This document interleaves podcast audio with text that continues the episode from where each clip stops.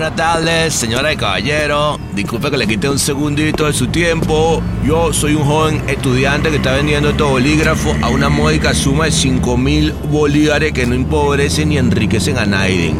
Bueno, nada, recordarle que este podcast bar está lleno de sabrosura y tumbado, que se llama El Martínez, un proyecto colaborativo que de acá de los panas de Rainbow Lobster. Así que bueno, nada, pana, nada, no, se olviden de visitar la web aquí en elmartinez.net y sus redes sociales, ¿ok? Eh, el Martínez en Facebook y en el Instagram. Y además les recomiendo encarecidamente acá del, del corazón mío que me hagan el favor de suscribirse en Spotify, Apple o donde lo estén escuchando en este momento. Y si no, bueno, plomo, oíste, mosca. El Martínez, en pro de la expansión e integración cultural entre todos los pueblos hispanoamericanos y estrenando nuestra nueva línea de productos educacionales, presenta Latin Lingo, tu academia online de idiomas latinos para evitar malentendidos. Con Latin Lingo descubrirás que unas palomitas son mucho más que palomitas. Con Latilingo aprendí que cuando mis amigos mexicanos pedían palomitas, en realidad querían pochoclos y no palomas chiquitas. Y que en Venezuela se dice cotufa. Qué raro, ¿no? Gracias a Latinlingo no hice el ridículo cuando viajé a Chile. Latinlingo me enseñó que al mesero se le dice garzón y que una fresa es un cuico. Con Latinlingo podrás aprender a comunicarte con todos los países hispanos y hacerlo a tu propio ritmo, desde el nivel básico 1. Cómo contestar el teléfono en Argentina. Hola, ¿cómo andás? Venezuela. Aló, ¿qué pasó, mi pana? México. Bueno, ¿qué pedo, güey? O España. Diga, ¿qué pasa, tío? Aprende lecciones avanzadas de cómo descargar tu ira en diferentes acentos. La reco... Tu hermana, El la coño de tu madre, maldito sucio, Hijo de donde tu ya te agarro y te madre, coño, tu madre. hijo de tu madre, voy y te c a palos, hijo de tu p- madre, voy que te... Me la m tu abuela, p... Con Latinlingo podrás aprender con profesores nativos desde cualquier lugar en el que logres conectarte a internet si los datos te alcanzan. Descárgate Latinlingo ya y cárgate de nuevos conocimientos. Latinlingo garantiza resultados poco inmediatos. Si llamas en los próximos 30 minutos, te costará lo mismo que si llamas más tarde. No tendremos ofertas por tiempo ilimitado. Y hoy no se fía, quizás mañana sí. Esto es El Martínez.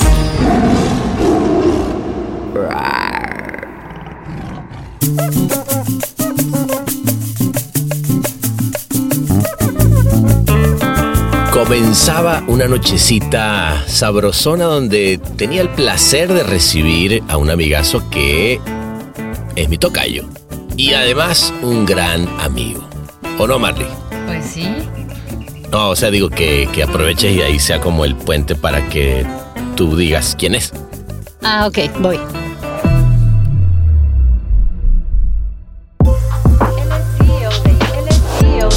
Él es CEO de Igualdad, una marca de ropa por la igualdad de género. Antes fue fundador de la agencia creativa digital Flock, que vendió a Grupo Densu, donde se convirtió en el CEO del grupo en México. Fue presidente de la MAP y transformó el nombre de la asociación a AVE. Fue embajador de Singularity University en México y acaba de lanzar su libro Irreemplazables.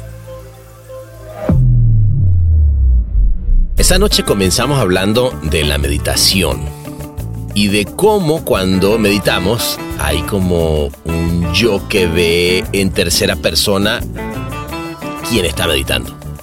O sea, es complicado, pero súper interesante. porque todos ahorita en este momento podemos decidir observar lo que estamos pensando y lo que estamos diciendo desde un lugar diferente. Obviamente los que meditan se pueden sentar en ese lugar cada vez más tiempo y pueden llevar, sent- o sea, pueden sentar en ese lugar mientras están viviendo, que eso es lo que intentan, eh, esa es la práctica de la medit- meditación te lleva a ese punto, pero quitándole la parte espiritual para los que no conecten para nada con eso, es una capacidad que tenemos. Luego hablamos de precisamente cómo la inteligencia artificial no necesariamente tiene conciencia como el ser humano y cómo eso nos va a salvar de esta hecatombe que muchos se ponen a predecir, esa capacidad que todos tenemos que es la conciencia y no se ha explicado científicamente, hay muchas teorías de qué es la conciencia, que es muy interesante y nos, nos vamos a clavar en eso, es una capacidad que hoy la inteligencia artificial no tiene. Entonces, ¿qué está pasando? Eso tiene un problema, que la inteligencia artificial replica los sesgos que tenemos nosotros, porque la base de datos que asume es el Internet.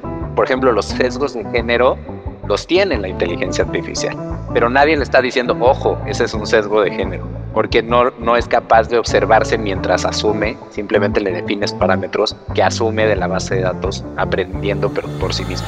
Luego nos llevamos esa conciencia ahora al capitalismo y me contó lo que significa el capitalismo consciente en una nueva etapa de su vida, donde está haciendo cosas que hacen el bien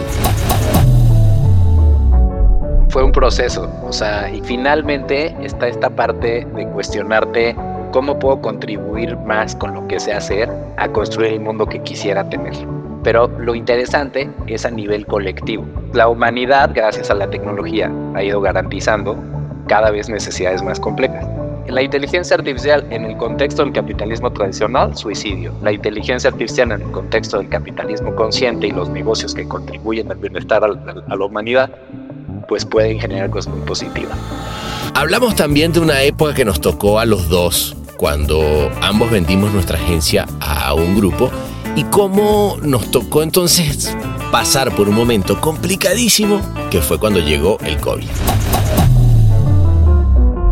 Y por otro lado, la pandemia me pone la estocada diciendo que estoy haciendo con mi vida. Eh, hicimos una campaña interna para convencer a la mayor cantidad de personas de donar un mes de salario en función de que no tuviéramos que despedir a, muchas personas. A mí lo que me daba muchísima angustia era dejar a un montón de gente sin trabajo y sin seguro médico en un momento donde estamos hablando, pana, donde todavía no sabíamos qué iba a pasar con este COVID y con la pandemia. Es un momento muy especial que nos tocó vivir, pana.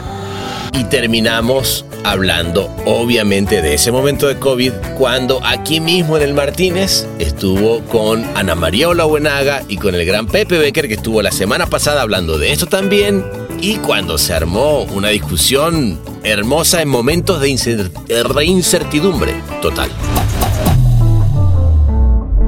Había una discusión muy profunda. En ese momento todo el rollo era la colaboración multidisciplinaria no solamente personas, sino entre empresas que a todos los que trabajamos para y con las marcas deberíamos de pensar juntos cómo agregar más valor en función de elevar el valor de la industria. Pero pues obviamente eh, eh, era una conversación, yo ya sabes que soy muy elevado y muy estratégico y en el mundo terrenal era, oye, ¿y las agencias qué? Y entonces nos agarramos del chongo en esas dos posturas, ¿no? Yo me apasiono, pana, porque olvídate de la industria de la publicidad. Esa es la conversación de la humanidad. Así que bueno, eh, por favor todos tomen su cojincito. Eh, vamos a, transformar esto en un lugar eh, un poco más espiritual, pero al mismo tiempo con inteligencia artificial que se mete por debajo de la mesa para decirnos que el whisky está listo. Levanten entonces todos sus copas y quien tenga té bienvenido también para recibirlo porque él es Sebastián Tonda.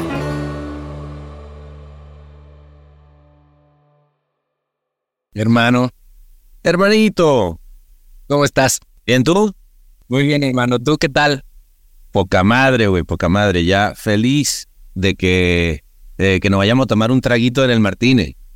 Está increíble, yo también, me encanta. Bien, igual. Chingón. Pues ya vámonos, güey. No, no, tú estás en el DF, yo en el ley, vámonos ya a Canes, ¿va? Venga. Venga, vámonos.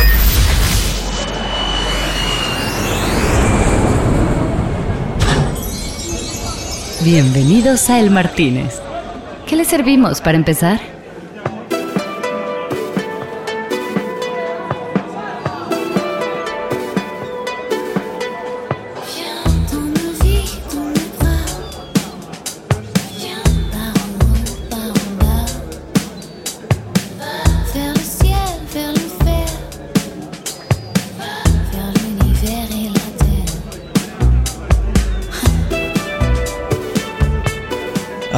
Aquí estamos, mi Seba. Otra vez en esta, en esta esquina. Otra vez. Oye, ¿qué te va a tomar, güey? Pues mira, estoy aquí con un cafecito. No, güey, pero aquí el Martínez es otra cosa, güey. Ah, Lo bueno es que aquí ya un son las... espresso martini. Espresso Digamos, Martini, va. Vamos a jugar para que sea... espresso Martini. Va, Mi amigo que... Sí. un- siempre ha sido un tipo muy sano, muy... No, este... Whole, whole mind and body, ¿no? Sí, como que esa es mi naturaleza, no sé por qué. No, no. pues- Siempre regreso a ese lugar, güey. Oye, ¿sigue- ¿sigues con la, con la meditación a full o qué? Sí, medito todos los días de mi vida. Fíjate que es- súper interesante porque en los últimos meses que estoy con Circo de Siete Pistas, Sí. eh, he tenido el reto de cómo acomodar los espacios para darle continuidad a, a eso que me alimenta el ser. Pero lo sigo haciendo, o sea, cambio los horarios, este, pero es un hábito muy, muy arraigado en mí. Ajá. Incluso que trabajar en un punto en, o sea, en decir no pasa nada. Porque durante casi nueve años no fallé ni un día. O sea, No, man. todas las situaciones posibles que te puedas imaginar. Qué maestro. Y, y yo que tengo que fallar porque está bien, este, si no se vuelve como entra en el modo del deber y la meditación no tiene que estar ahí, ¿sabes? Tal. Y ahora pues he encontrado como formas diferentes de hacerlo, pero sigo haciéndolo todos los días. Oye, Seba, pero a ver, porque yo, yo soy fan de la meditación, no lo hago con la eh, regularidad tuya, pero siento que, que cada vez que uno se clava en ese, en ese espacio de, de, de aprender de su respiración, de estar aquí y ahora, de no, ¿sabes? De no irte al pasado, al futuro, todo ese tipo de... eh, no sé, como que llega a un estado de, de como de que todo te cae, como te cae como un 20 diferente. Pero ¿cómo, cómo, cómo llegaste tú ahí, güey? ¿Cómo llegué a la meditación o Sí. al estado?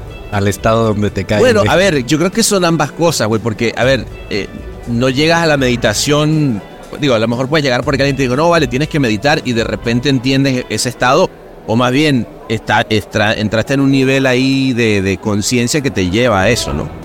Pues sí, yo creo como, como tú dices, hay cosas. Una cosa es lo que tú vives conscientemente y otra cosa es cómo realmente pasaron las, este, los sucesos, ¿no? Hay, hay ahí Claro.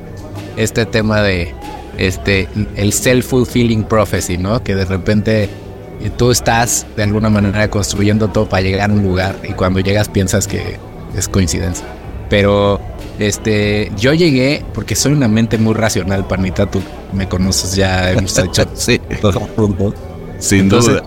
Sí, yo llegué a través de, en un momento de crisis de mi vida, cuando me separé de la mamá de mi hija y tomé la, la durísima decisión para mí de vivir, de no vivir todos los días de mi vida con mi hija, que para un- que como soy un papá tan cercano y fue muy difícil.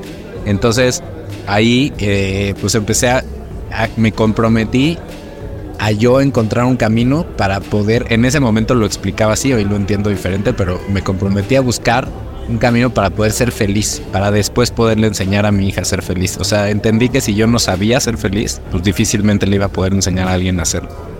Este, Mm, interesante. ya O sea, que, que fue, fue la paternidad entonces lo que te jala un poco esa... 100%. 100% en la paternidad, de, de- la que me hizo dejar de tolerar en mí y en, y en mis relaciones este, cuestiones que no, que no me construían bienestar.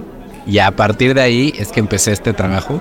Y obviamente como soy muy racional, pues me puse a leer, como me pongo a leer de todas las cosas que quiero saber. Y me leí un libro que le recomiendo a todo mundo que esté pensando o que le llame la atención este mundo que se llama eh, En defensa de la felicidad de un tipo increíble que se llama Matthew Ricard, que es un monje budista que en realidad fue científico y creció eh, en, en el círculo más intelectual posible de París, porque su padre es uno de los filósofos contemporáneos más importantes. Su relación artistas, filósofos, y él se volvió científico y cuando llegó al doctorado, biotecnología, o sea, un tipo le dijo, como que dijo, la ciencia no me alcanza, y se fue al Tíbet a vivir a- con los con los con monjes budistas y se volvió la mano derecha del Dalai Lama Ah, este, ok. para, para traer la filosofía budista a Occidente. Entonces, eh, seguro todos los que los busquen van a encontrar el artículo del hombre más feliz del mundo, porque en algún punto este tipo fue el que le conectaron miles de sensores y el tipo se puede mantener en un estado de, de meditación profunda con impulsos, o sea, ruidos, cosas como nada lo saca de ese estado. Entonces leí este libro que es un poco el relato de la filosofía este, budista, quitándole toda la parte espiritual y religiosa y volviéndolo aceptable para los occidentales racionales como yo. Claro. Y me hice la, o sea, nomás de leerlo dije, yo tengo que probar qué pasa. O sea, si la mitad de lo que dice este tipo es real, yo quiero ver qué pasa en mi vida si medito todos los días. Ok. Me puse el compromiso de un año meditar a diario, a ver qué pasaba. ¿Cuán- ¿Cuánto tiempo? ¿Media hora? ¿Una hora? Mira, me puse el compromiso de hacerlo al menos durante 30 minutos diarios y muchos días me... Ese primer año me clavé, o sea, me fui como de boca. Los primeros años meditaba un montón de tiempo. Este, y, y pues sí, me empezaron a pasar muchas cosas y básicamente, para ser muy concreto, la ganancia para los racionales, la primera es que te das cuenta de tus propios pensamientos y de cómo funciona tu mente. Te empiezas a, empiezas a ocupar el espacio del observador. Tú que creas contenidos, Panita, te sientas en la silla del director de vez en cuando a ver tu propia mente y tus propios pensamientos. Y entonces desde ahí puedes empezar a decir, no, esto no lo quiero. Claro. Y echarte antes de entrar, porque, de- o sea, antes de que una emoción tome control de ti, cachar que vas a estar en ese punto. Si tienes esa ventana de decisión, ese- eso es libertad, en el fondo. Total, no, no, Ah, es, es, es verdad, es verdad. O sea, estar ahí es, es sentirte, bueno, eso, como que estás en, en, en- viéndote desde otro lugar y como que entendiéndote, güey, ¿no? Y eso, y eso sí, eso creo que tiene algo de, de liberador. Mira, espérate, mientras, mientras lo liberamos, yo te voy a traer con este café martini, ¿no? Vale, chepa. Va, venga, yo, yo voy a dar este whisky doble. Este, bueno, sa- salud, hermanos. Salud, porque. Salud, no. hermanito. Ojo, en meditación esto ah, también no te creas. El, el, También el whisky hay meditativo. formas de llegar a estados este, de, de- de meditación. Claro, claro, claro. Oye, Seba, eh, cuéntame una cosa. Eh, estás ahorita, eh, digamos, con una nueva etapa de, de la vida. eh, tú y yo nos conocimos en un momento eh, particular e interesante cuando ambos vendimos nuestras agencias a Densu Group, Tu Flock. eh, yo la, la que tenía con Juan. Luego, este, te hiciste presidente del grupo Densu, presidente de la MAP, estabas en un... Yo recuerdo haberte visto, y, y- ojo, quiero que hablemos de eso también un poquito, pero yo recuerdo haberte visto en momentos puta, que yo honestamente no te envidiaba para nada, te lo digo como amigo, porque te, te agarraste un toro en un momento que además cae la pandemia, fue una cosa loquísima que, que quiero que platiquemos. Pero ahora quiero, quiero que empecemos ahora sí que por el final.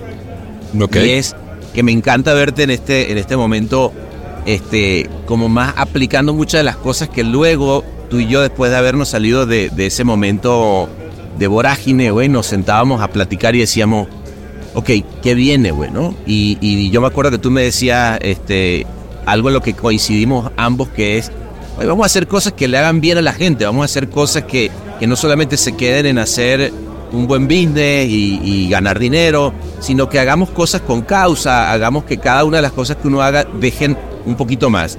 Y entre esas cosas que yo creo que, que, que ya hablaremos de igualdad, etcétera, pero está tu libro, ¿no? O sea, irreemplazables, que tú le dices, le llamas cómo sobrevivir a la inteligencia artificial en un momento en el que es el tema, ¿no? O sea, sabemos que esto vino a cambiar para siempre cómo la humanidad eh, va a producir, cómo la humanidad va, va a, Todo lo que tiene que ver con mecanismos productivos van a pasar in- inevitablemente por la inteligencia artificial, pero tú hay algo que dices que es que hay una parte de la conciencia humana que no es explicable por la ley de la física. Y ahí es donde empezamos a ver, y hay una cosa interesante que también compartes con y Pereira, y esto es un gran intro para dejarte ahí la mesa servida, que es la espiritualidad de la inteligencia artificial y el ser humano como, como alguien que tiene algo que decir que es inexplicable, güey.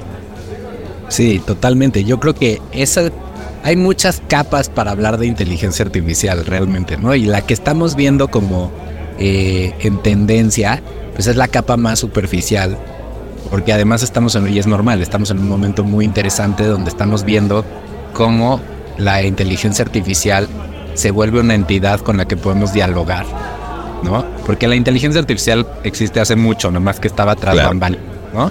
Todos usamos todos los días inteligencias artificiales a través de las N número de herramientas tecnológicas cuyos algoritmos y, y modelos están basados en inteligencia artificial por muchas razones, pero ahora podemos dialogar con la inteligencia artificial, ha- habla nuestro lenguaje y, eso establece y abre la posibilidad a muchos diálogos que antes no podían existir.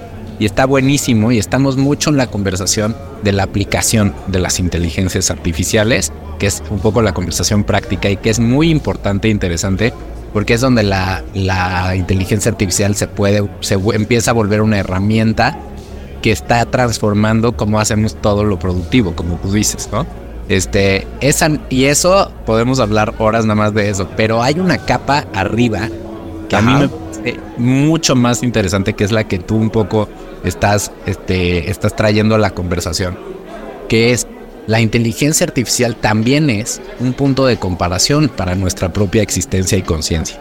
Nunca hemos tenido en la historia de la humanidad una inteligencia comparable a la nuestra, este, con la que compartamos un poco el escenario de la realidad. Y es, sí, que se vuelva una conversación muy humana, porque la inteligencia artificial en ese sentido va a servir un poco como una especie de espejo, donde Claro. vamos a poder determinar si la inteligencia artificial, porque obviamente la inteligencia artificial va a ir creciendo en capacidad. Entonces, si nuestra mente y nuestra conciencia es explicable por las leyes de la física y la materia, eh, y es simplemente más compleja y necesita de más capacidad, que hay varias teorías al respecto, este, pues entonces es cuestión de tiempo que la inteligencia artificial pueda imitar o reemplazar a nuestra mente y nuestra conciencia, ¿no? Los deterministas, los que son extremadamente científicos y el pensamiento muy, eh, o sea, no hay nada que se escape a las leyes de la física y somos el resultado de fenómenos que de alguna manera responden a las leyes de la física y de la biología y de la química. Entonces, básicamente va a llegar un punto donde la inteligencia artificial nos imite, nos reemplace y nos supere. Porque va a seguir, a diferencia de nuestra propia inteligencia. Si lo ves, es cindida del ser humano, porque la inteligencia artificial la creamos nosotros. Esa decisión es medio artificial, pero digamos, haciendo esa decisión medio artificial, nos va a superar. Si la inteligencia artificial no es eh, de alguna manera, sí, perdón, más bien, si nuestra inteligencia y conciencia no es explicable solamente por las leyes de la física, si hay algo de nosotros que escapa a, lo, a, a- a esa realidad, ¿no? Determinista, entonces no vamos a ser reemplazados por la inteligencia artificial. Ah, entonces, eso, eh, ahí está. la Es- pregunta eso es algo interesantísima. Claro. ¿no? Porque si te fijas, esas son las preguntas ontológicas, o sea, las conversaciones más elevadas que durante tanto tiempo fueron exclusivas de aquellos estudiosos y clavados que decidían dedicar su vida a responder de, de distintas maneras. Ahora se vuelve una conversión muy práctica. Por primera vez vamos a tener una conciencia e inteligencia con la cual compararnos. Porque si te fijas, pana, la conciencia es un fenómeno que vivimos a nivel personal. O sea, yo solo puedo vivir mi conciencia, no puedo vivir Claro. la- Claro. Yo sé, tú tienes una porque yo tengo una. O asumo que tú tienes una porque yo tengo una, ¿no? Y Claro. yo la vivo y la experimento. Pero nunca he podido compararme con, ¿no? Y la inteligencia artificial nos va a dar ese punto de comparación. Entonces, a eso me refiero y es una conversión súper interesante. Pero más importante aún porque esa es una conversión que se va a resolver en las siguientes 10, este, perdón, las siguientes 4 a 6 décadas, punto. ¿no?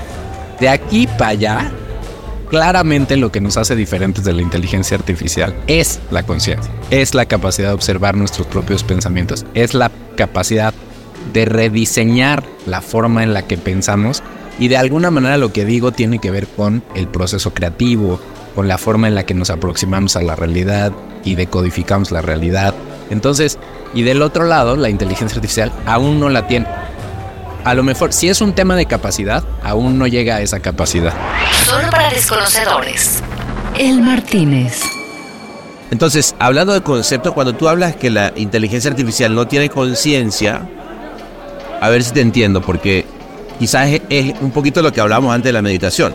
Cuando ande, cuando haces, cuando meditas, eh, y que yo estuve una vez en un retiro en, justamente en la India en el, con el Dalai Lama en el Dharamsala y cuando me vi a mí mismo desde afuera y entendí que esto era una película percibida a través de mis propios sentidos y me pareció ya algo más parecido a la Matrix, me empecé a volver loco y decidí irme el último día porque ya no podía con eso. Pero, pero justo te lo, te lo pongo así de, ilustrado a ver si, si estamos hablando de lo mismo.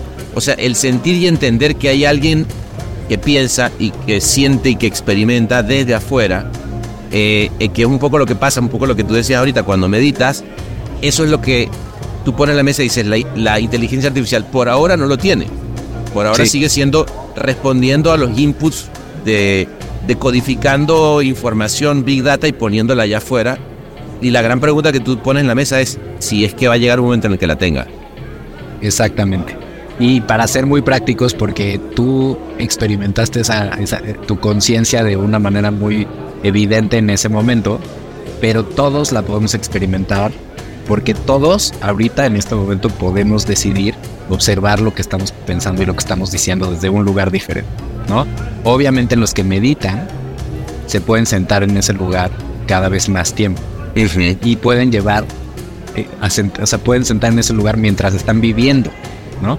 Que eso es lo que intentan, eh, esa es la práctica de la meditación, te lleva a ese punto, pero quitándole la parte espiritual para los que no conecten para nada con eso. Es una capacidad que tenemos.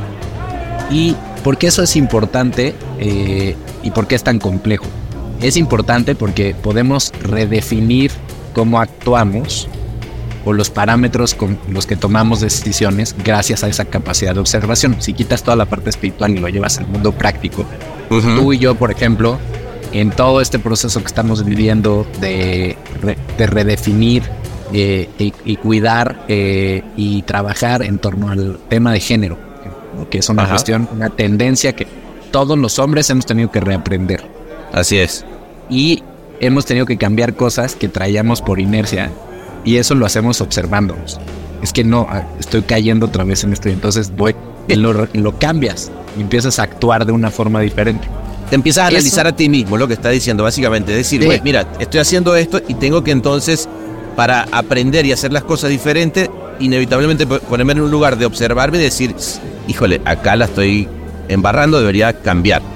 Exactamente. Esa capacidad que todos tenemos que es la conciencia y no se ha explicado científicamente. Hay muchas teorías de qué es la conciencia, que es muy interesante y nos, vamos a clavar en eso. Sí. Si quitando la parte espiritual, insisto, científicamente hay teorías de que puede ser. Es una capacidad que hoy la inteligencia artificial no tiene. Entonces, ¿qué está, qué está pasando? Eso tiene un problema, que la inteligencia artificial replica los sesgos que tenemos nosotros, porque la base de datos que asume es el Internet. Por ejemplo, los sesgos de género los tiene la inteligencia artificial. Claro. Pero nadie le está diciendo, ojo, ese es un sesgo de género. Porque no, no es capaz de observarse mientras asume, simplemente le defines parámetros o defines parámetros que asume de la base de datos aprendiendo por, por sí mismo. Entonces ahí hay un problema y hoy ese es un problema obvio y práctico, pero hoy nuestra gran diferencia, nuestra capacidad de reinventarnos constantemente a través de la observación es lo que nos da una ventaja contra la inteligencia artificial. Ahí, es donde ahí es donde lo vamos a hacer reemplazable. Por eso, por eso se llama irreemplazable tu, tu libro. Exacto. Yo ya sabes cuál es mi postura ante la pregunta del millón. Pero más allá de eso, ahorita no somos reemplazables. Eso es, eso es 100% seguro y no lo vamos a hacer durante décadas.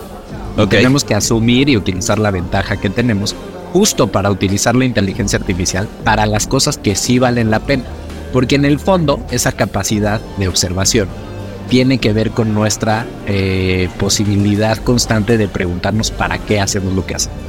El observador se cuestiona constantemente. ¿no? La inteligencia artificial no se cuestiona. Nosotros tenemos que hacer la, parte de cuestionarnos para llegar a lugares distintos y también para utilizar esa herramienta tan potente en función de redefinir y mejorar y, eh, y evolucionar los para qué es de la humanidad, ¿me entiendes? Es un poco, ahí es como lo que planteo en el libro, y esto es mucho, todo lo que estamos hablando, es el final del libro, es lo más clavado del La conclusión, digamos. Es la conclusión, ¿no? Y, perdón, perdón que te interrumpa ahí, Seba, pero porque tengo aquí, eh, espera un segundo, flaco, porque me están dando, eh, tengo una, chica aquí preguntándome que puta, o sea, me está mandando WhatsApp. Lo que me dice es, ajá, pero ya ustedes me están tirando todo, ¿para qué debería leer, leer el libro? O sea, ¿qué más hay allá adentro? O, o, o eh, ¿por qué hay que leer Irreemplazables? Porque al final del día, pues si ya me tiraste la sopa del final, pues no lo tengo que leer. No, O sea, el- no el- sea así. O sea, pero yo te voy a Exacto. explicar por qué, dame un segundo. No, y reemplazado este es un viaje eh, que empieza por relatar cómo nos va a cambiar la vida en distintos aspectos a través del cambio tecnológico abanderado por la inteligencia artificial. Cómo va a cambiar la forma en la que... Y empezamos de cosas menos personales, justo, ¿no? Menos, eh, más, más fáciles de digerir, como la forma en la que nos transportamos, la forma en la que compramos, qué consumimos, cómo nos entretenemos, este, eh, cómo hablamos, el lenguaje, los diálogos, este, toda esta parte de la inteligencia artificial interactuando con nosotros. Y luego vamos entrando a terrenos más escabrosos como, ah, o sea, bueno, pasamos a la alimentación, por ahí hablo del sexo, en el futuro del entretenimiento también me meto al sexo. Este, Y luego pues entramos al cuerpo, la mente, la muerte, eh, la educación, el trabajo. ok, ok.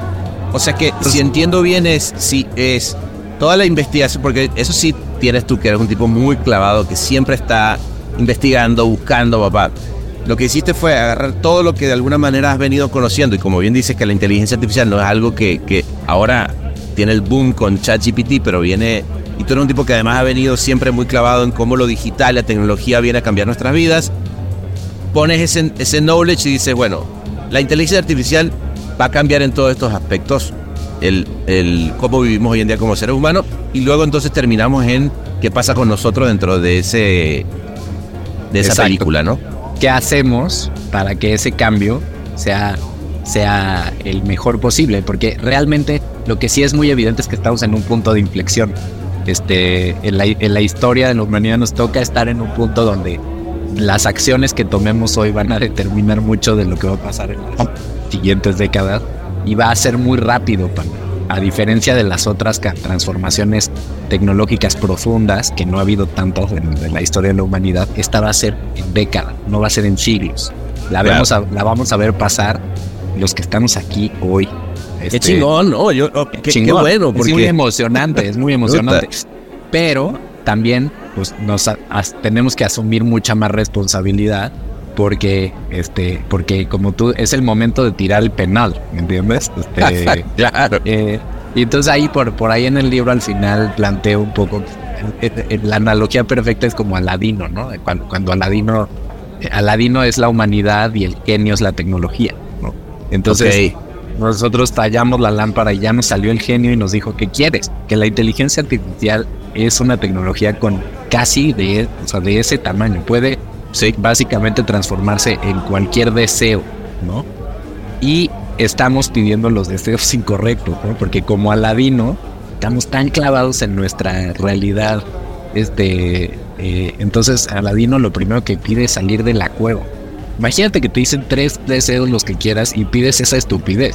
Pero claro, está, está tan en su momento y en su que no es capaz de pensar más allá. El segundo deseo es, obviamente, este, princesas, camellos, quiero ser rico, famoso y ligarme a la princesa. O sea, no puede ser más estereotípico, ¿no? Y de ahí en el Claro. tercero como que empieza a entender el, entender el poder que tiene y pide por la libertad del genio. Que ahí hay algo, hay, hay un atisbo de... Pero en de, realidad... de aprendizaje, ¿no? Exacto, ¿no? Pero estamos un poco en ese, en ese momento como humanidad, colectivamente. No estoy hablando de, obviamente, individualmente, pero colectivamente estamos en ese punto donde no tenemos, creo, eh, no, no hemos llegado al nivel de madurez para utilizar al genio de la manera correcta. Ojalá que sí. Y las consecuencias pueden ser enormes. Entonces, por eso viene toda esta conversación, regresando al mundo real y práctico, de la regulación. Muchos muy preocupados diciendo, "Oye, no, no, espérense tantito, o sea, no estamos listos para, para este, Para el genio. para que el genio, este, para que el genio se le aparezca a toda la humanidad. Aguanten el genio adentro de la lámpara. Es un poco la, el cuestionamiento que hay. ¿no? Claro, claro, claro. Póngale un password, ¿no? Para que no cualquiera lo pueda frotar. Exactamente, exactamente. Oye, oye, y eh, bro, me, me encanta, la verdad que, que soy también apasionado de todo el tema de, de la inteligencia artificial y creo que inevitablemente, además aquí en este bar nos joda. Por cierto, salud, salud hermanito. Salud, Eh, hermano. eh, lo siento, pero ya te puse ese whisky en, en frente y animó, te lo va a tomar. Me encanta. Este, no, lo que te quería preguntar es, ok, hablando justo de esta, de, de estos momentos que decía, y voy a, voy a tomar esa, esa, ese símil con, con Aladino, ¿no? Que al final él pide por la libertad de la humanidad, ¿no? Tú vienes en un proceso, y, de nuevo voy siempre de adelante hacia atrás, de haber vendido una agencia a, un grupo internacional. Block, que fue una, una agencia outsider, cuando digo outsider es cuando pienso en el mundo publicitario clásico, que llegó a plantear unas reglas nuevas de juego donde, donde la innovación, la tecnología venía a patear el tablero y lo entendieron mucho mejor que, que muchos de los que estábamos en ese momento en la industria, que seguíamos pensando en, en, digamos, en los medios tradicionales para esa época, etcétera, y poco a poco fuimos entendiendo. Pero más allá de ese momento, llega en el momento en el que tú vendes la agencia. Donde hubo la inflexión, Seba, más allá de un non-compete que, que seguramente tuviste y todo esto, pero para, para dedicarte, y digo, yo lo sé porque, porque tuvimos muchas conversaciones sobre el tema, pero me gustaría que todos los que están acá en las mesas lo, lo oigan, eh, en el que tú dijiste, oye, voy a hacer, eh, olvidémonos ya de, de- de- del libro que, que Irreemplazables tiene que ver que seguramente con una necesidad tuya personal de ponerte a- a- a- a reflexionar sobre la humanidad y tal, pero hiciste igualdad. Igualdad, para los que están acá y no, y no necesariamente lo conocen, es una empresa que se encarga de hacer ropa con maquila justa y cuyo fin último es subvencionar, de hecho el 20% de lo que, de lo que se gana de, de utilidad de la compañía va a causas que tienen que ver con eh, precisamente la igualdad de las mujeres, ¿no? Eh, pero eso es bien diferente a tener una agencia de publicidad, ¿no? Dó- ¿Dónde hubo ese, ese cambio de decir, vamos a eh, hacer que Dominos tenga la primera, este, el primer website mobile, por decirte que sé que lo transformó, a pensar ahora de esta manera? Sí, fue, fue un proceso. O sea, y como tú dices, empezó. eh, sí empezó con el. Empezó antes del libro, porque hay como tres hilos en mi vida que se cruzaron para poder llegar a escribir ese libro. Que relaciona cosas que, pues, para muchos no estaba tan obvia la relación, pero yo lo vi porque lo- de alguna manera se me cruzaron en, en, eh, adentro de mí. Uno es este camino de trabajo personal y de trabajo en la conciencia. El otro es mi pasión por el cambio tecnológico. ¿no? Eh, y finalmente está esta parte de cuestionarte eh, cómo puedo contribuir más con lo que sé hacer a construir el mundo que quisiera tener. ¿no? Esta pregunta, porque, y es muy humano que cuando vamos de alguna manera eh, logrando satisfacer necesidades más complejas, pues tratamos de eh, aspirar a cuestiones más complejas aún, ¿no? Este, y, y está dicho, hay una teoría de un psicólogo muy famoso que se llama este, Graves, que dice como la espiral de los niveles de existencia del ser humano, conforme que tienen que ver con la pirámide de Maslow, conforme vas garantizando necesidades más complejas, aspiras a cuestiones cada vez más subjetivas, ¿no? Este, A ver, vamos, vamos a poner eso para que, para que se entienda claramente un poquito más. Eh, lo que decimos es, básicamente, una cosa es tener que buscar la comida para sobrevivir. ¿no? Exacto. O Exacto. eh, Seguridad. O, o seguridad para que alguien no te venga y te chingue y te, y te maten, ¿no? O sea, Exacto. Y otra cosa es pensar en el bien de la humanidad, en, digamos, como en el, en el tope de esa pirámide, ¿no? Exactamente. Y natural, lo que es interesante que dices, eso es a nivel individual, como lo acabas de Claro. describir. Y todos subimos y bajamos, ¿eh? O sea, si ahorita suena la alerta sísmica, todos nos vamos al nivel Al cero, güey. claro, Se nos olvida claro. esta conversación y corremos para afuera, ¿no? Pero lo interesante es a nivel colectivo. ¿Ok?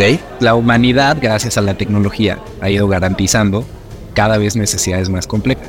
Entonces, colectivamente aspiramos a eh, objetivos que tienen que ver con el bienestar más colectivo y menos individual. Naturalmente así funciona y hoy estamos en un punto de inflexión en ese sentido también, ¿no? por el cambio tecnológico que estamos viviendo.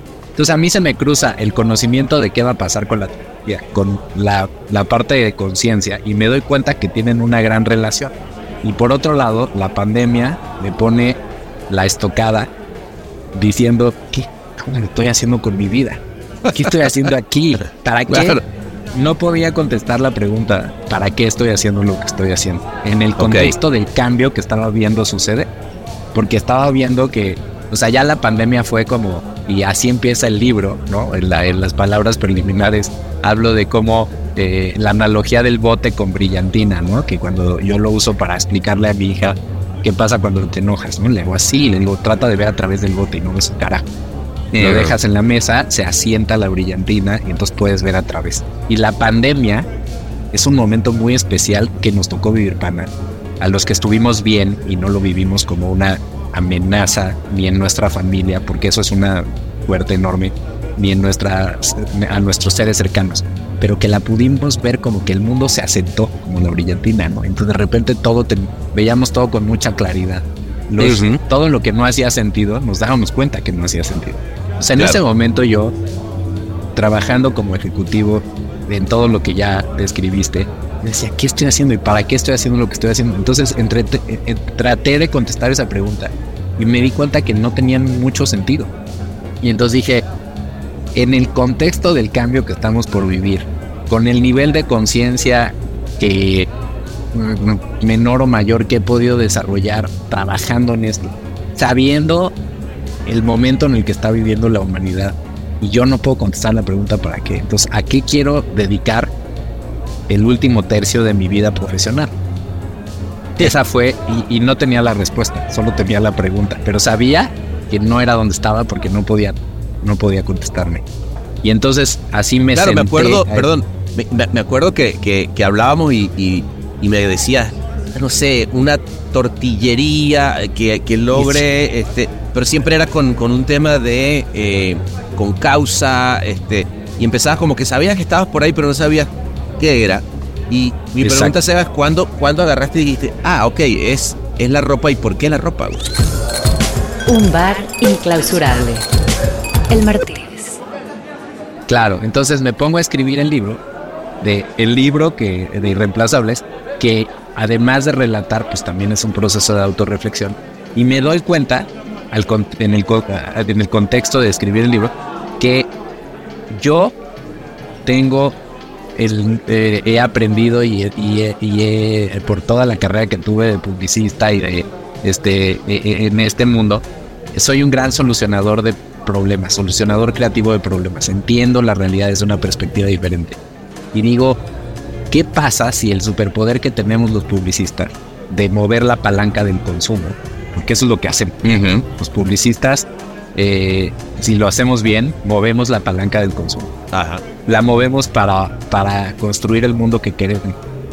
¿no? En lugar de, o sea, ¿qué pasaría si creáramos marcas, entidades que potencialmente ayuden a crear riqueza para todos los eh, grupos que están relacionados alrededor de esa marca, pero que además aporten a construir el mundo que queremos? compraríamos esos productos en lugar de los productos que no aportan nada o no.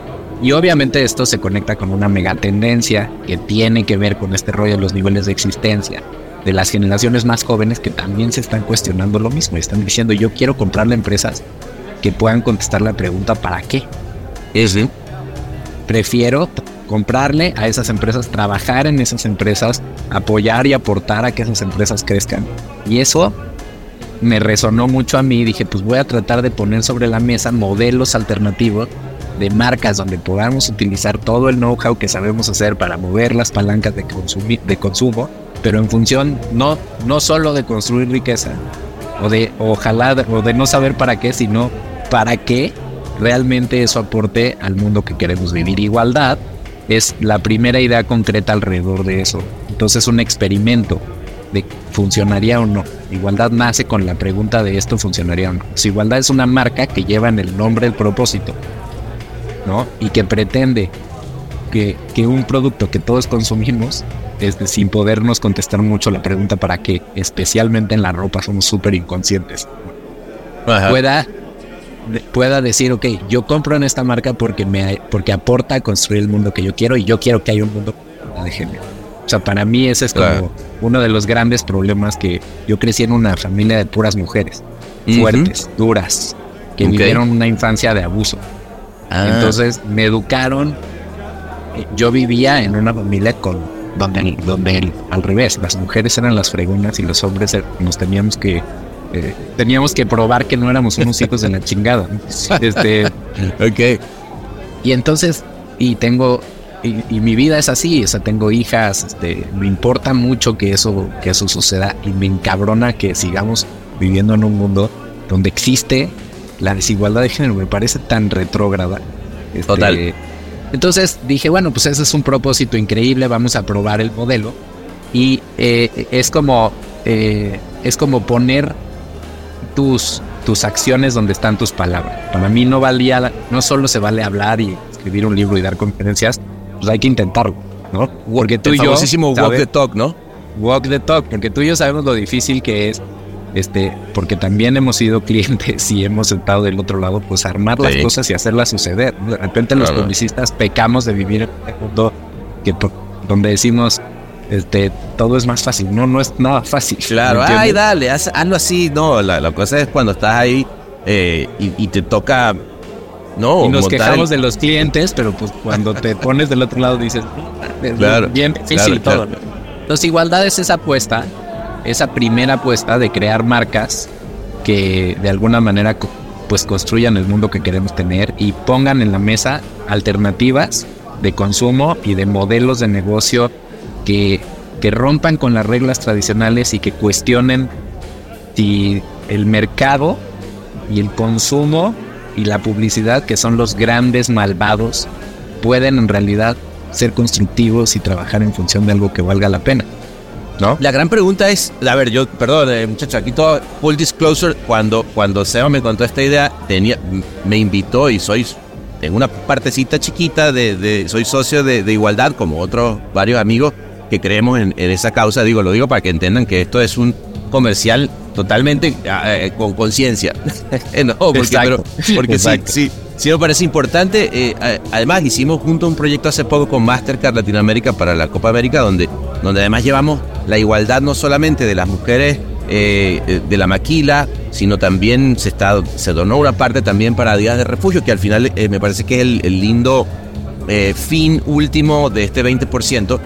Pero a mí lo que me parece interesante, Seba, es que tú, cuando hablábamos justamente con, con nuestro querido socio de Mastercard y cuando tú lo has puesto, porque además no solamente con nosotros, estás haciendo estas cosas digital, experiencias digital con, con mobile y eso con artistas, estás haciendo con marcas, pero lo que tú dejas, dejas siempre muy claro es, ok, sí va a ser una prenda más cara.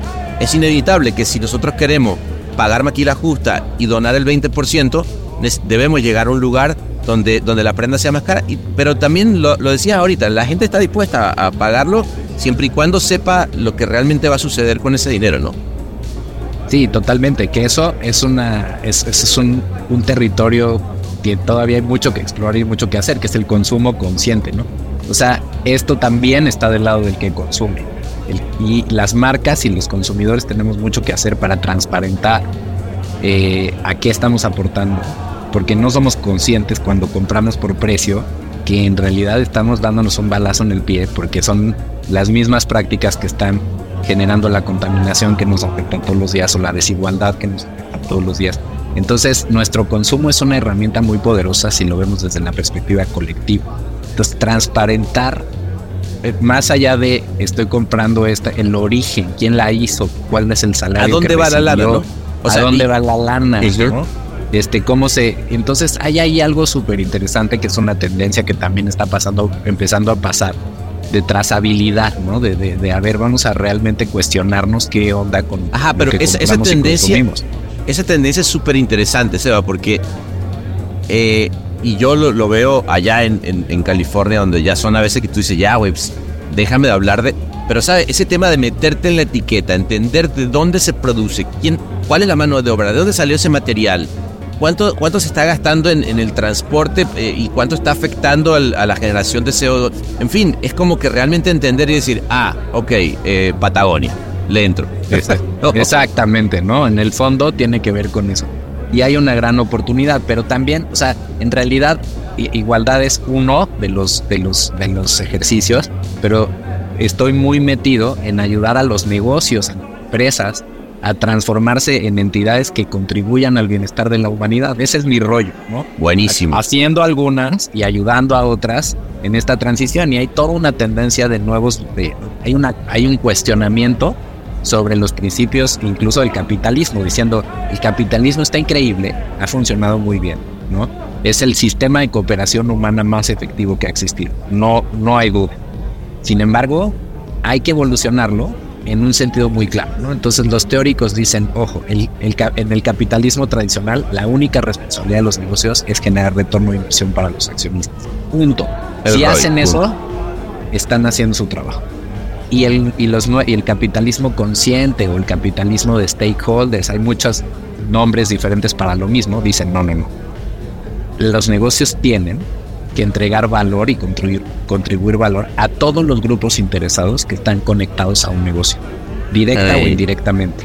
Y si lo haces indirectamente, en algún punto llegas hasta el propio planeta, ¿no? Entonces, te están poniendo súper interesantes las conversaciones, incluso de cómo se hacen los PNLs de los negocios, ¿no? Diciendo, ojo, tienes que cargar un costo que no estás poniendo sobre la mesa, que es lo que estás afectando. Eso tendría que ser un costo que tú metas a tu PNL, entonces ya no da tu negocio tienes que encontrar una forma de que dé sin que, sin que ese costo lo estés externalizando a todos los que se están llevando la friega de tu impacto. Que esos mm. los que más avanzados están en este asunto. Claro. Entonces, todo eso tiene mucho que ver, y es mi propuesta, eh, con qué hacemos ante la inteligencia artificial, porque la hiperproductividad a la que vamos a llegar con la inteligencia artificial debería solamente de justificarse en el contexto del capitalismo consciente, donde los negocios están aportando y contribuyendo al bienestar de la humanidad. Entonces hace sentido meter a la inteligencia artificial en esa ecuación para mejorar la productividad, la rentabilidad, porque la contribución es buena para muchos. En el capitalismo tradicional, la inteligencia artificial es un, es una, es un suicidio. Si nosotros enfocamos la inteligencia artificial a que le dé retorno de inversión a los accionistas puramente, se nos, bueno, de entrada nos jodemos el planeta. Claro, los seres humanos salimos este, sobrando de la ecuación, el desempleo, la desigualdad. Entonces, todo lo malo. La inteligencia artificial en el contexto del capitalismo tradicional, suicidio. La inteligencia artificial en el contexto del capitalismo consciente y los negocios que contribuyen al bienestar a la humanidad, pues pueden generar cosas muy positivas. Entonces, todo se conecta en ese punto, ¿me entiendes? Este, Por eso, eh, eh, de alguna manera, la conciencia es la que nos permite darnos cuenta de para qué vamos a usar esto y de empezar a elegir modelos correctos, ¿no? Y, y, ahí se juntan esas dos palabras. Ahorita hablabas de capitalismo consciente, ¿no? O sea, ok, capitalismo consciente, volviendo a lo que hablamos antes de la conciencia, es un capitalismo que se da cuenta de que existe como sistema y que, y que afecta al mundo en el que vive y con lo cual toma decisiones no solamente basada en, el, en la producción de, capital.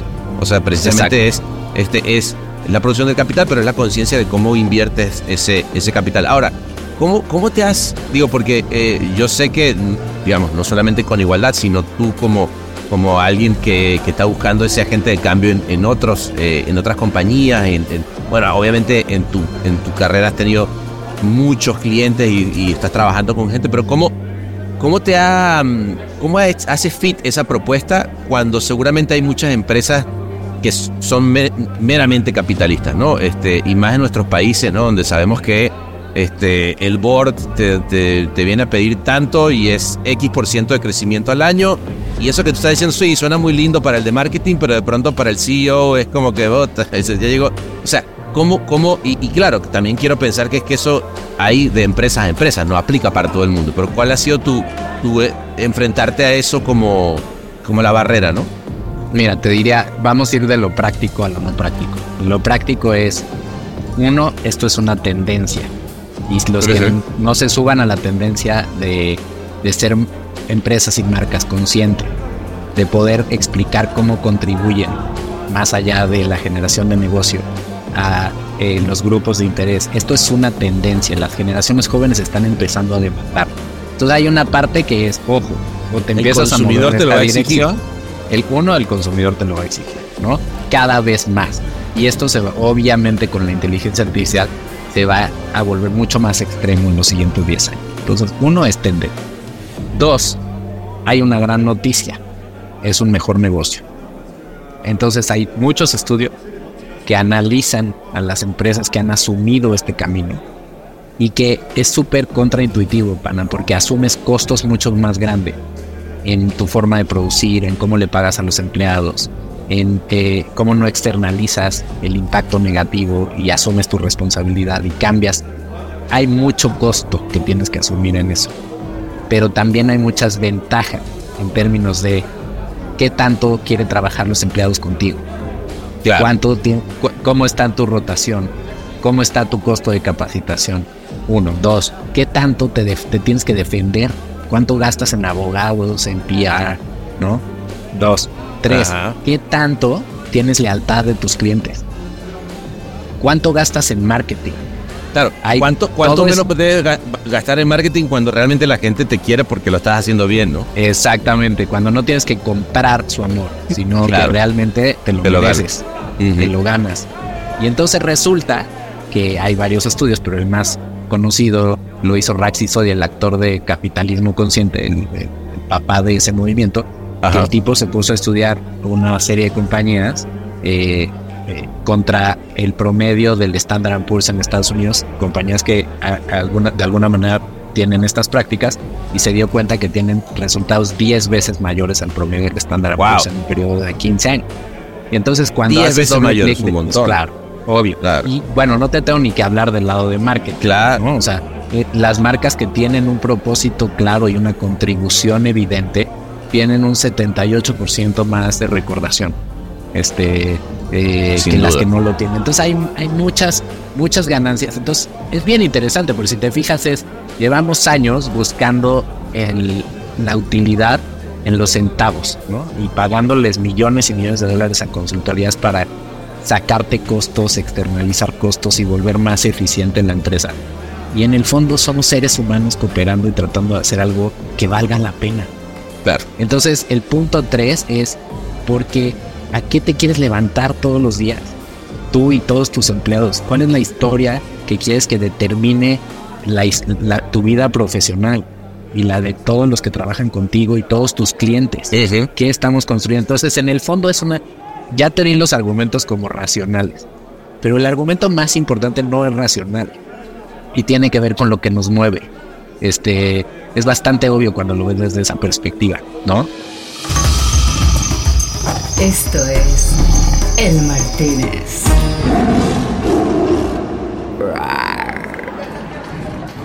No, no, total, porque al final eh, eh, ya, ya cae justamente la conciencia más bien de nosotros. Ok, yo qué estoy haciendo y, que, y hacia dónde voy. Eh, pero, pero de nuevo, vuelvo a lo, a, lo, a lo que hablábamos.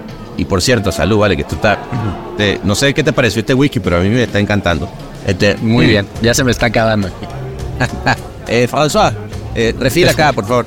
Mira, eh, yo recuerdo un momento, Seba, hablando de, esto, de esto y, esto más, te lo pregunto desde, el punto de vista personal, que me lo narres un poquito, que para mí fue fundamental y muy catártico y creo que estoy seguro que para ti también.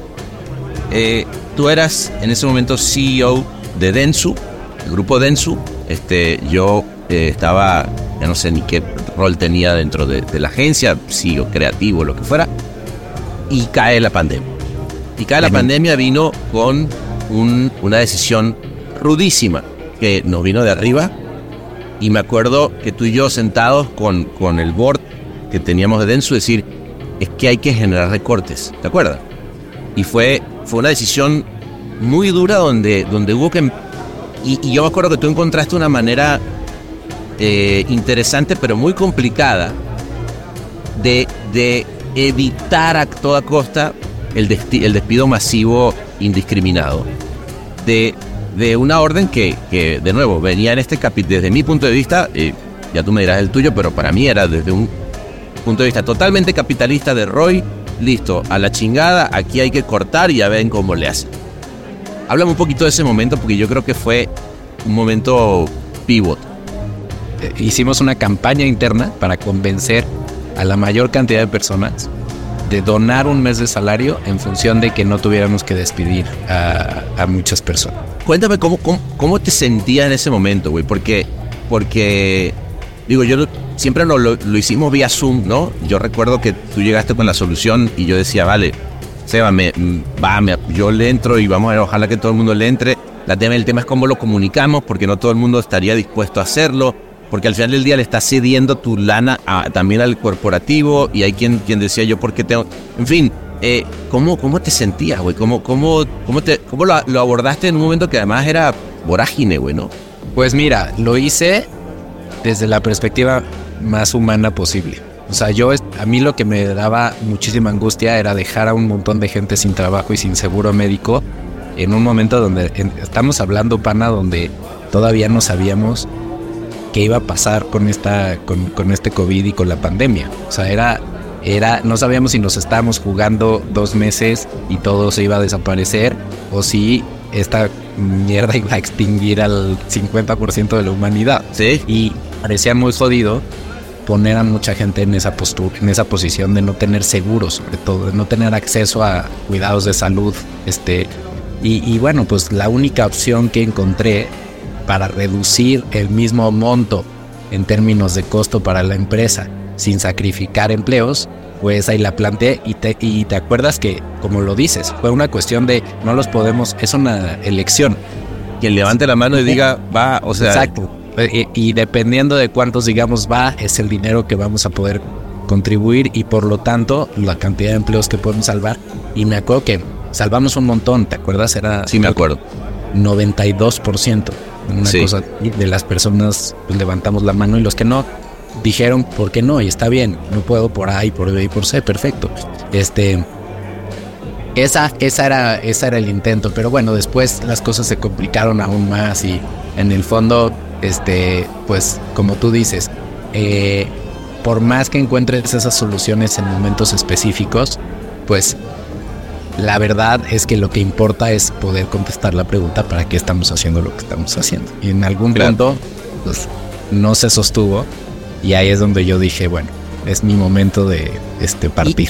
Y ese fue el pivot, habla un poquitito de ese momento Sí. en el que decidiste, Seba, este, porque, porque me parece interesante sobre todo para, para entender, eh, no, alguien decía que los principios son principios realmente hasta que te cuestan dinero, ¿no? Sí, Eh, eh, en tu caso, tú, tú tuviste un- una decisión que, que además te hicieron una, una oferta en particular y tú dijiste, no, gracias, yo en este momento me, me desvinculo, ¿no?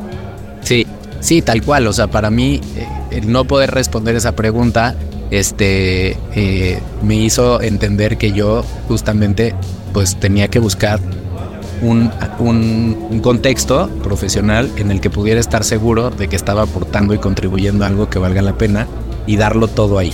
Y entonces, pues, tomé la difícil, de, fue muy difícil, ¿eh? Porque es muy, Me imagino. hice muy fácil, pero pasar de ser el pico de tu carrera CEO, con la quincena de CEO, pero presidente del no sé qué, pero no sé cuánto, y de repente a estar desempleado en tu casa, y es cañón porque en el fondo pues, te das cuenta de, de que mucho de lo que has construido en realidad no es real. Y cuando, Era ficticio. claro, era ficticio, y cuando estás este, otra vez empezando de cero, este, hay una parte muy emocionante. ¿Te acuerdas que yo te decía, Panita, en ese momento que ya estábamos los dos fuera, decía, huele a café, a inicio, te decía, ¿te acuerdas? Sí, sí, sí, me acuerdo que algo está empezando, cuando las cosas están empezando. Es muy lindo, pero también es muy duro, porque pues es como volver a empezar desde la, desde la salida cuando ya habías llegado a la meta, ¿no? Volver a, voy a volver a correr una carrera, porque quién Interesante. otra carrera diferente. Y pues aquí vamos. En el fondo, en el fondo estamos haciendo, yo por lo menos lo que veo es eh, lo que hago, el qué, es muy parecido a lo que hacía antes. Mucho más emocionante porque otra vez estoy conectado a los proyectos, estoy en, estoy en, en- no en, en la supervisión y no, sino estoy metido en el día a día de los proyectos y eso es padrísimo. No, eso está- está- muchísimo. Hands-on, ¿no? Ese, ese tema de... Hands-on y, y en la trinchera, ¿me entiendes? Es- Claro. no, no relatando ahí como cuántos soldados se nos murieron hoy según el reporte del general, ¿no? Este, no, sino Claro. vete ahí, este, apuntando tú. Y en, el, y en ese sentido está muy interesante y lo agradezco mucho y me emociona. Y el qué hago es parecido, pero el para qué es completamente diferente. Entonces, eh, concluyendo, pues eso es lo que te da sentido. No tiene nada que ver con lo que haces. El burnout, en, muchos, en, en much- muchas de las veces, el burnout no tiene que ver con cuánto trabajas. El burnout tiene que ver con que tú mismo no puedes saber el sentido de lo que haces, dónde estás gastando tu energía. Y si no puedes explicar eso, te cansas, te da abajo, ¿me entiendes? Total, total. no, porque además, eh, eh, ese, ese, también creo que te llegó en ese momento, esa, ese momento de, de, eh, de pensar, cuando además tú, tú decías, no solo estabas en el pico de tu carrera, sino además eras presidente de la MAP, que decidiste además tomar la decisión de revolucionarle y cambiarle el nombre a la, a la AVE, ¿no? Entendiendo que estamos más bien generando valor a las marcas y no solamente somos una agencia, somos asociación de agencias de publicidad. Eh, y, y, recuerdo, y esta, y esta te la tengo que preguntar porque se la hice la semana pasada al, al gran eh, Pepe Becker. Eh, ¿Te acuerdas ese momento de, de ese Sí. Martínez donde, donde Nos agarramos La Buen- o la Buenaga había traído, digo, voy a poner contexto, o la Buenaga, y creo que tú habían traído a Ulrich que venía a, a- a contar un plan. Bueno, cuenta un poquito de eso porque fue magnífico que llegó y terminamos en ese Martínez, este, eh, qué sé yo, discutiendo súper sabroso, ¿no? Esa es, había una discusión eh, muy profunda en términos de que eh, en ese momento todo el rollo era la colaboración multidisciplinaria entre no solamente personas, sino entre empresas que aportan valor de distintas formas para, para que las marcas funcionen y, y No solo agencias, básicamente. no solo agencias. También las consultoras, también las empresas de medios, todos los que trabajamos para y con las marcas, deberíamos de pensar juntos cómo agregar más valor en función de elevar el, justa- el valor de la industria. ¿no? Pero, pues obviamente eh, eh, era una conversación desde mi perspectiva. Yo ya sabes que soy muy elevado y muy estratégico y en el mundo terrenal era, oye, ¿y las agencias qué? ¿no? Y Pepo pues tenía esa bandera de decir a mí, no me vengan con este, ¿no? Y entonces nos agarramos del chongo en, esas dos posturas, ¿no? Sí. Muy divertido. Pero en el fondo, pa- yo, yo me apasiono, pana, porque es, olvídate de la industria de la publicidad. Esa es la conversación de la humanidad. O sea, si no tenemos colaboración multidisciplinaria, si no nos salimos de nuestro carril de este tamaño que pensamos que nos define en el contexto de lo que estamos viviendo, estamos listos.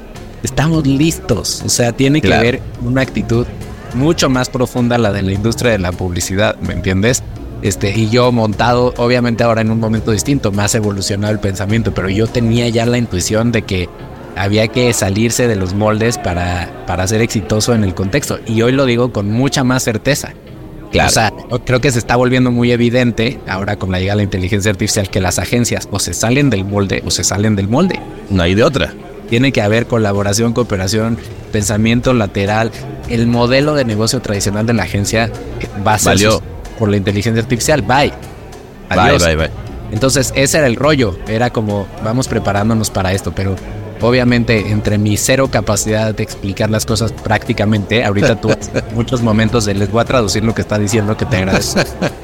Y, y, y que Pepe tenía razón viendo las cosas desde esa perspectiva, de esa frontera, pues era un enfrentamiento sin, sin ningún tipo de posibilidad de encontrarnos Pero- en el punto No, medio. total, pero a mí me encantó porque yo, yo la verdad que lo veía y me divertía muchísimo oyéndolo y, me- y decía, wow, qué, qué bueno, y qué bueno que además quedó ahí. Porque además también retrataba, eh, y se lo decía también otro día a Pepe, un momento de, de- del mundo y de la industria y del país, de gente también encontrando respuestas sin saber muy bien cómo se tenía que hacer, ¿no? Y, la, y la sobrevivencia, eso que decía, estábamos todos volviendo a pirámide eh, eh, básico 1, ¿qué hacemos para sobrevivir y qué hacemos con toda la gente? En fin, fue, fue un momento también interesante, ¿sabes? Si lo ves de ese lugar, ya con el tiempo.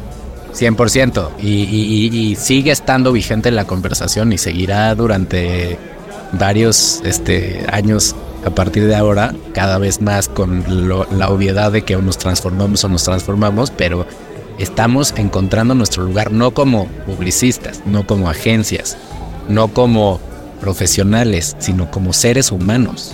Entonces, Totalmente. es normal la incomodidad que se está generando y cada vez va a ser más normal. Este, los cuestionamientos, ¿no? Me encanta, me encanta, porque yo soy gran fan de la incomodidad y que estemos en lugares donde no tenemos la más mínima idea para dónde va todo esto. Hermanito, este, yo te propongo que nos sigamos. Yo sé que eh, te puedo traer un tecito si quieres. Yo me voy a seguir con mi wiki, digo, porque tampoco. no, no, echamos una meditación con yo con mi alcohol, tú con tu té. Pero, pero ¿qué, Pero qué lindo. Y ahorita apaguemos, apaguemos la, eh, la grabadora y sigámonos y dejémonos ir como siempre nos gusta. ¿Cómo ves? Me encanta, Vanita. Se te quiere y gracias por la invitación. No, no, y ya sabes que el cariño es grande y mutuo. Te mando un abrazo grande. Igualmente.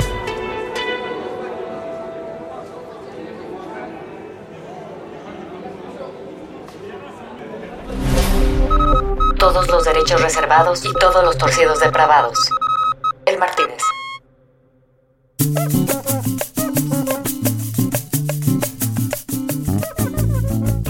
Nos fuimos pues con mi tocayo, ¿vale? A celebrar una linda noche de amistad y de ver un montón de cosas que puedan seguir haciendo bien a este mundo locochón y sabrosón en el que vivimos.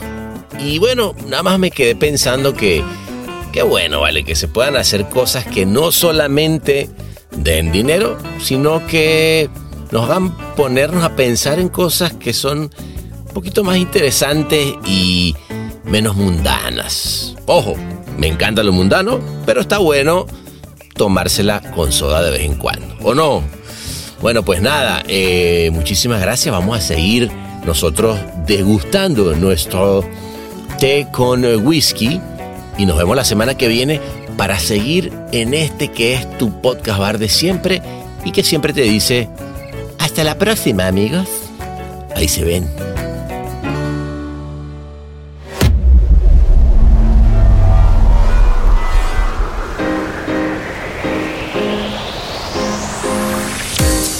Este episodio fue mezclado y musicalizado por el gran Ahmed Cosío en Ciudad de México. Locución de la voz Marley Figueroa desde Ley. Investigación y booking, Natalia Visione desde Buenos Aires. Escrito por Sebastián Arrechedera. Dirección de arte y redacción Ángela Forti. Desde Madrid. Una producción colaborativa de Rainbow Lobster. El Martínez. Un podcast bar improvisadamente meticuloso.